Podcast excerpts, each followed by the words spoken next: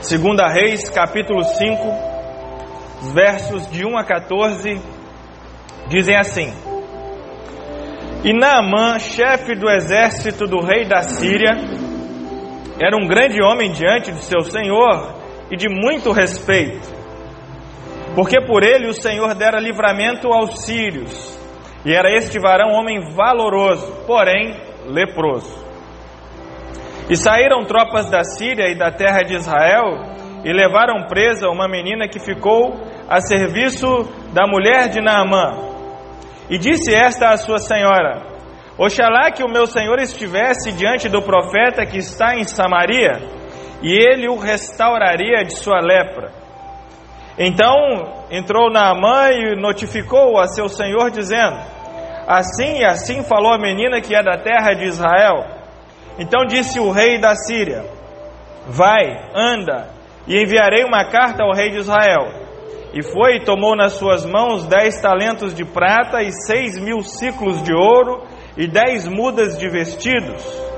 E levou a carta ao rei de Israel, dizendo: Logo em chegando a ti esta carta, saibas que eu te enviei Naamã, meu servo, para que o restaure de sua lepra.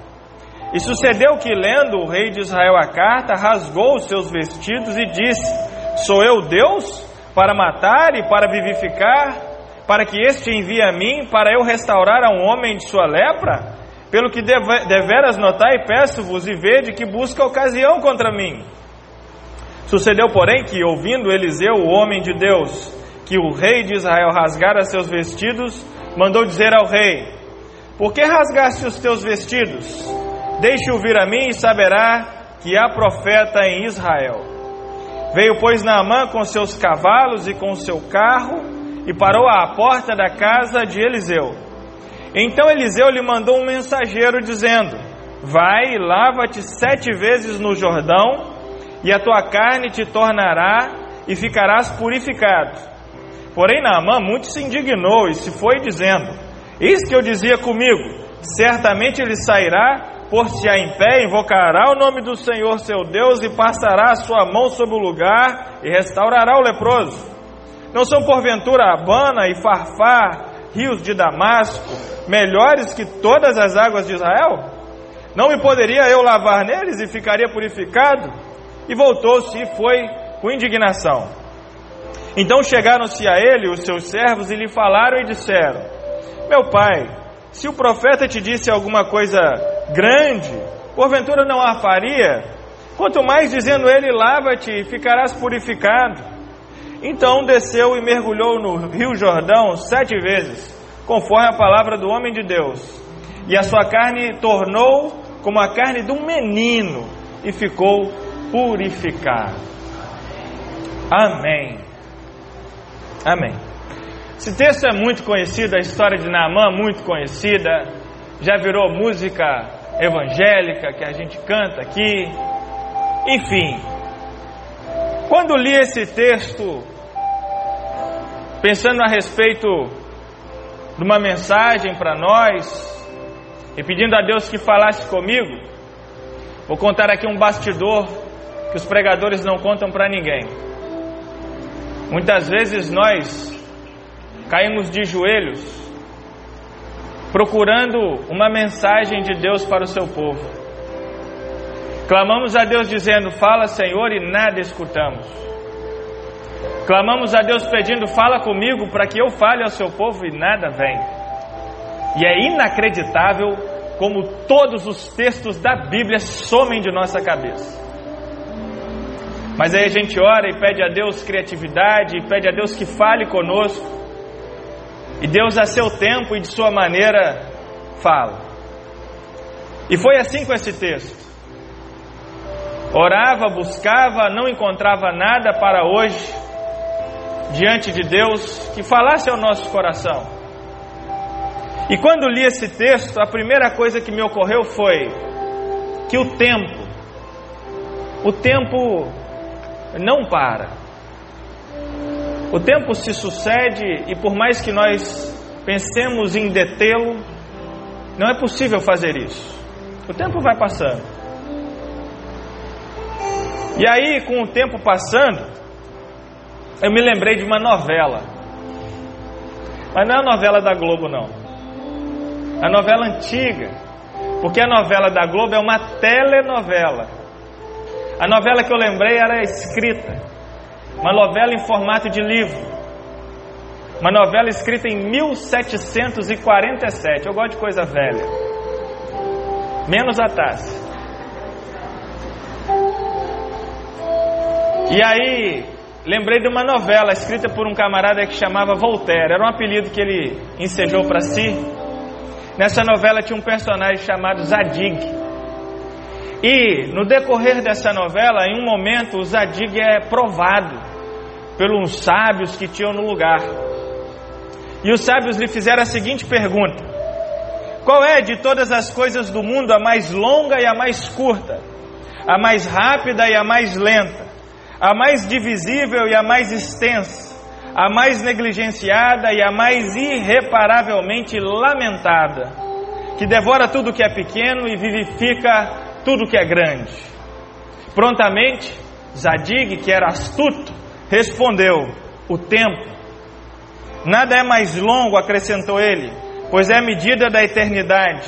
Nada é mais curto, pois que falta a todos nos nossos projetos.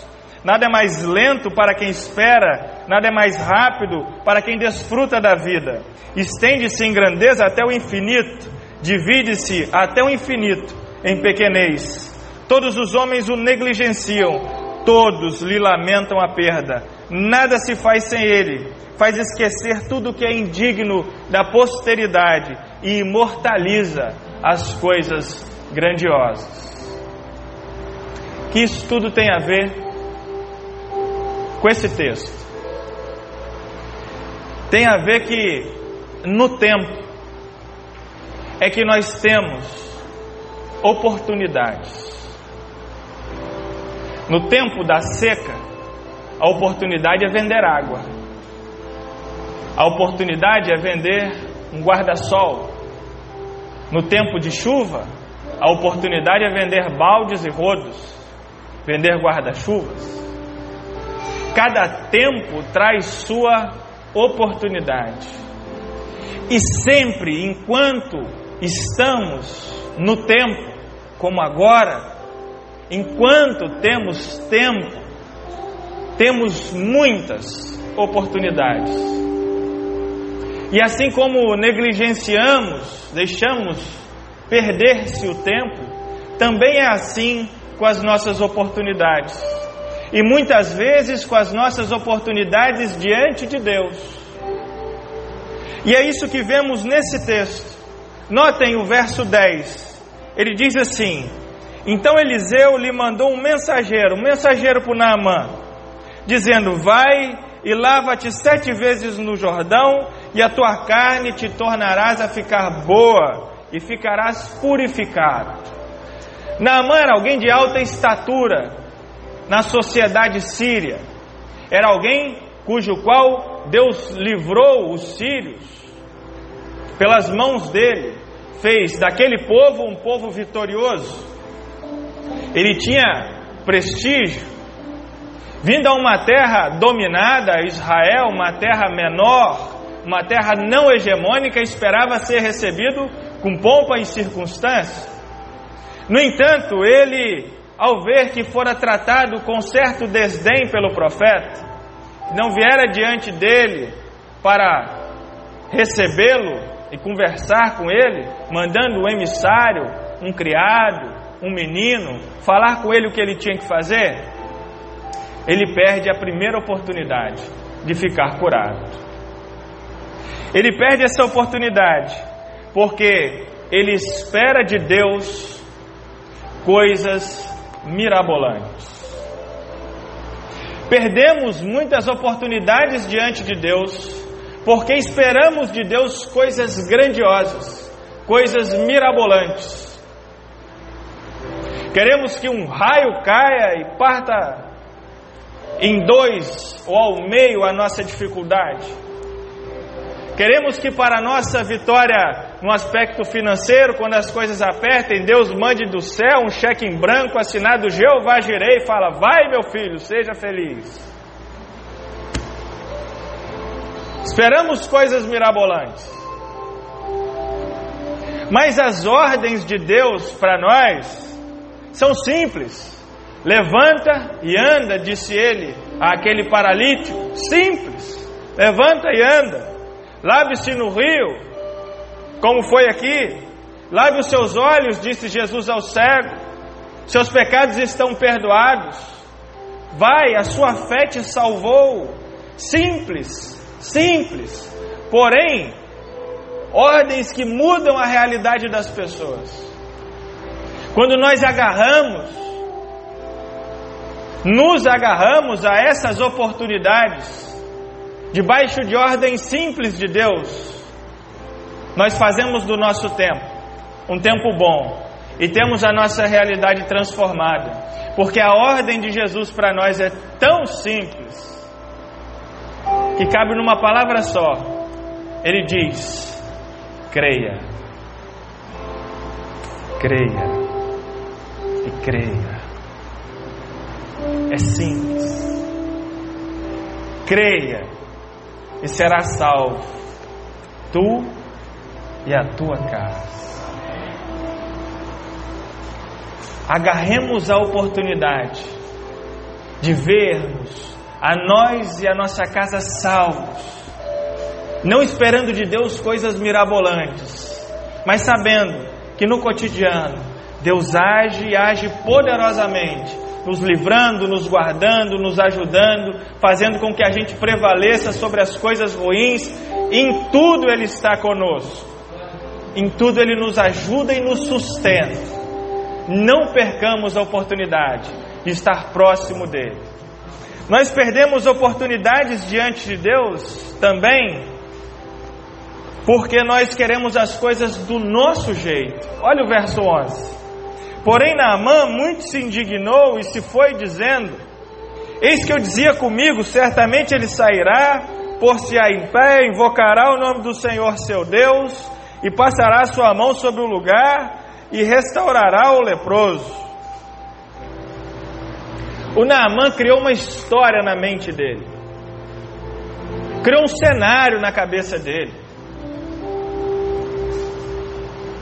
Mas esses cenários, essas histórias, são dos contos, das poesias, que nos intertem, que nos ensinam, sabe? Que fazem bem para a nossa alma, mas que absolutamente não fazem parte do campo da realidade.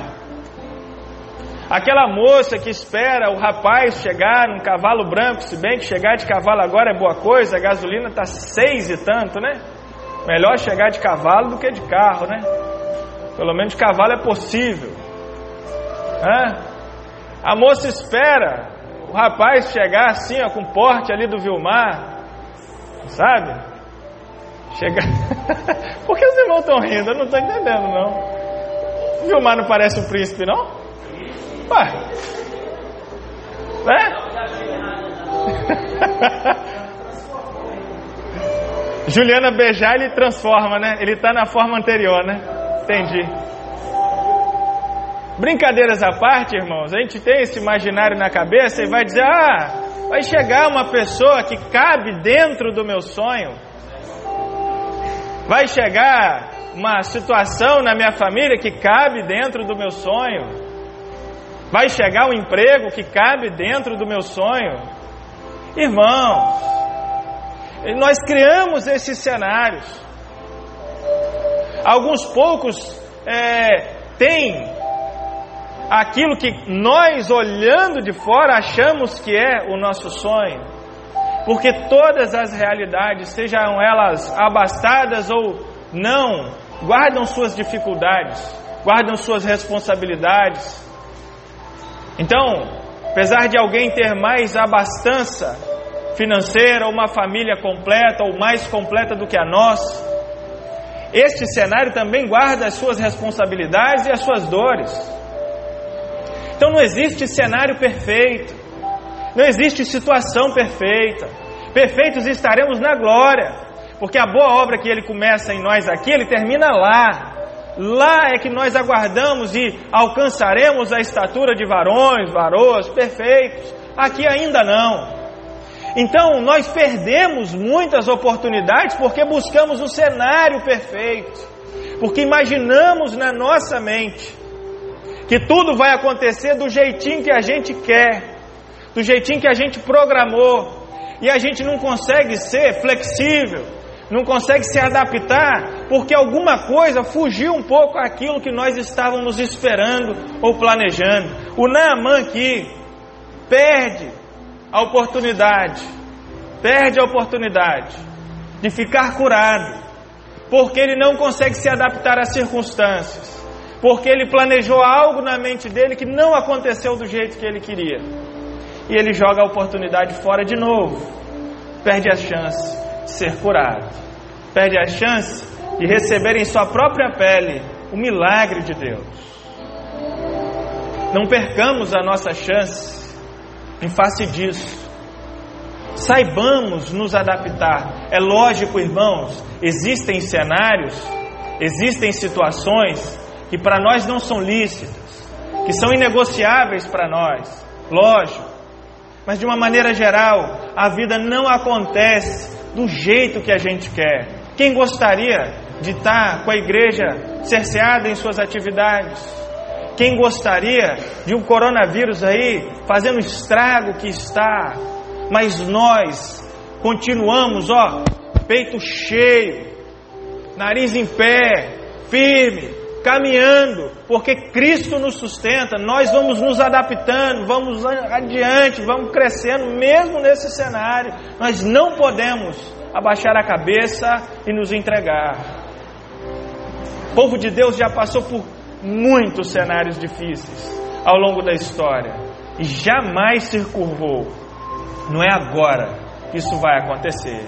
Não é agora que a gente vai parar. Não é agora que a gente não vai vai perder as oportunidades porque a gente não vai conseguir se adaptar ao cenário. Nós vamos sim nos adaptar e vamos seguir em frente sem perder oportunidades com Deus.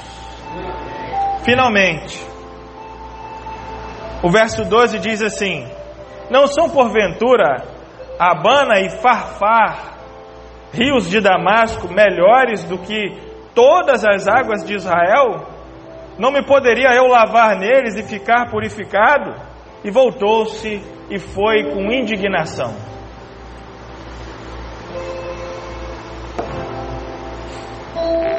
Nós perdemos muitas oportunidades diante de Deus porque o nosso orgulho impera no nosso ser.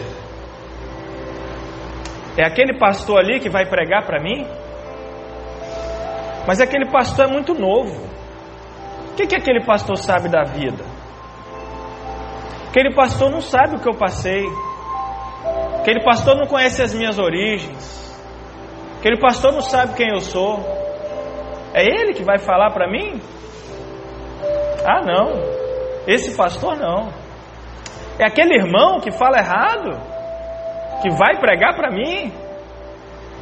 O camarada não conhece nenhum português, vai conhecer a Deus? Perde oportunidades. Perde.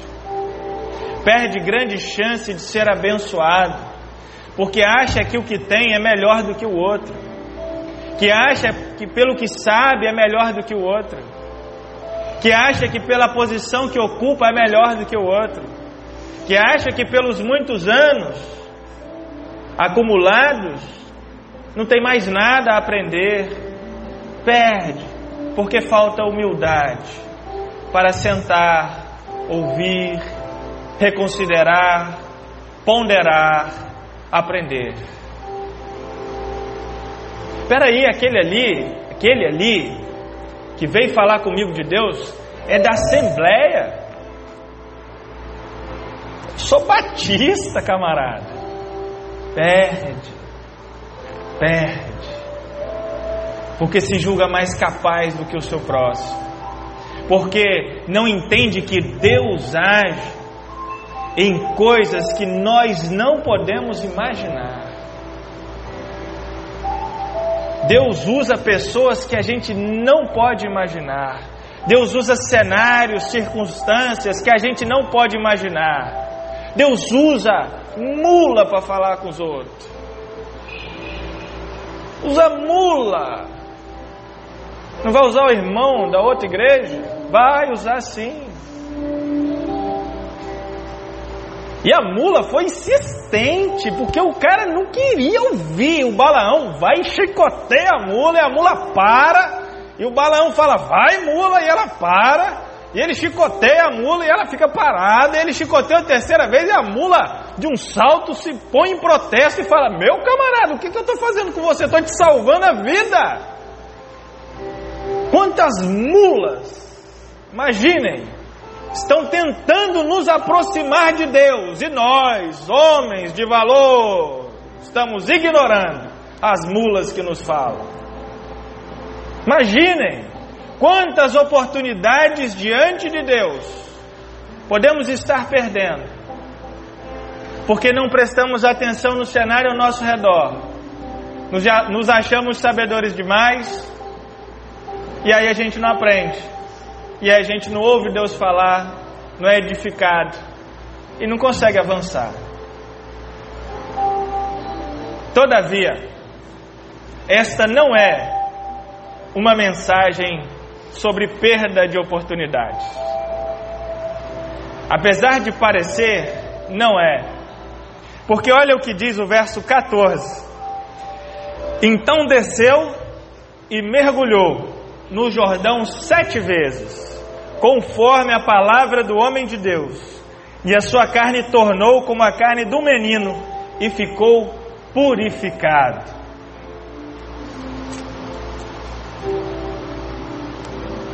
O Eliseu era um profeta que gozava de muito prestígio diante de Deus. Ele fora discípulo de Elias, e no ato do arrebatamento de Elias, ele pede a Deus porção dobrada do espírito de Elias, ou seja, tudo que Elias fez eu quero fazer em dobro, porque esse negócio é muito legal.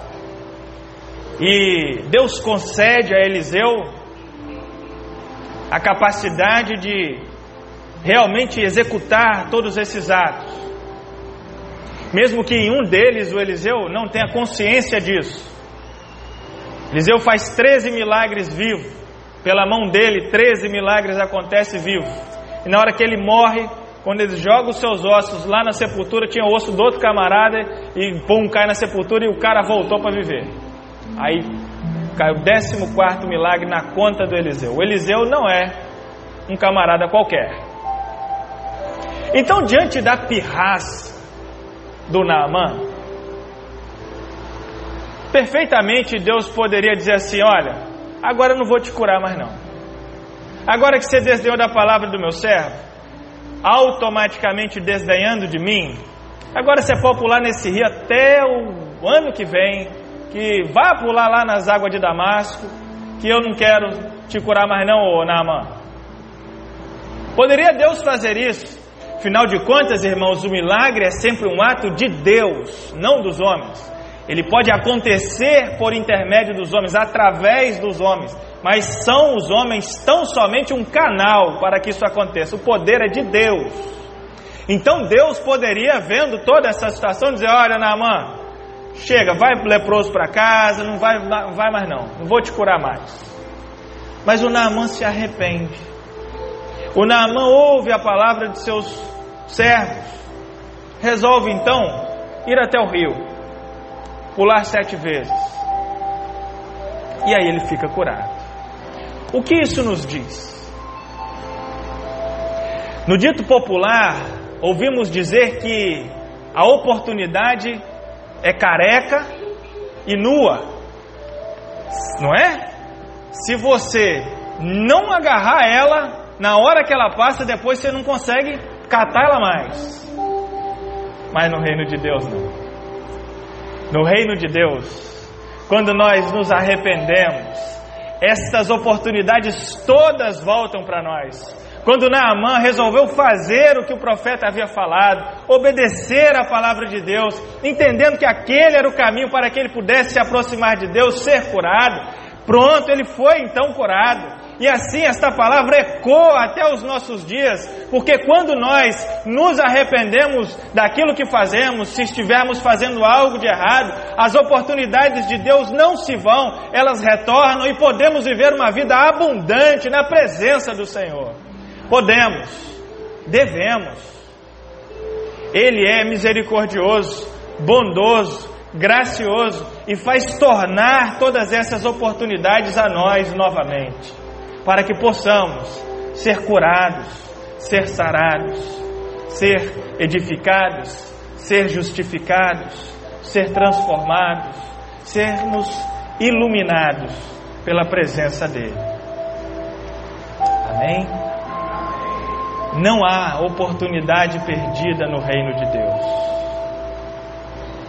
há tempo, e enquanto houver tempo, não haverá oportunidade perdida. Se deixamos de fazer alguma coisa que glorifique a Deus tempos atrás, eis a hora de fazê-la, pois a oportunidade está aí. Se queremos pregar para alguém e achamos que o tempo passou, ainda estamos no tempo. Não o negligenciemos, ao contrário, aproveitemos que a oportunidade de Deus nos é dada todos os dias em que acordamos nesta terra, porque estamos juntos dele, porque somos pessoas as quais o arrependimento paira sobre a nossa vida, não somos orgulhosos, os cenários pelos quais imaginamos, nós colocamos todos eles diante de Deus. E por isso, esta oportunidade recorrentemente volta a nós. Aproveitemos, portanto, para exaltar o nome do Senhor e para glorificar. Amém? Graças a Deus. Nenhuma oportunidade é perdida. E nesse momento, nós temos a oportunidade de falar com Ele.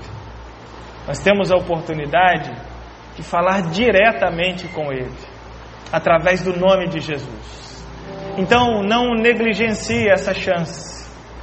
Fale com Ele agora, de todo o seu coração, de toda a sua alma, de todo o seu entendimento, com todo o seu amor, com toda a sua devoção, com todo o calor que há no seu coração. Não perca essa chance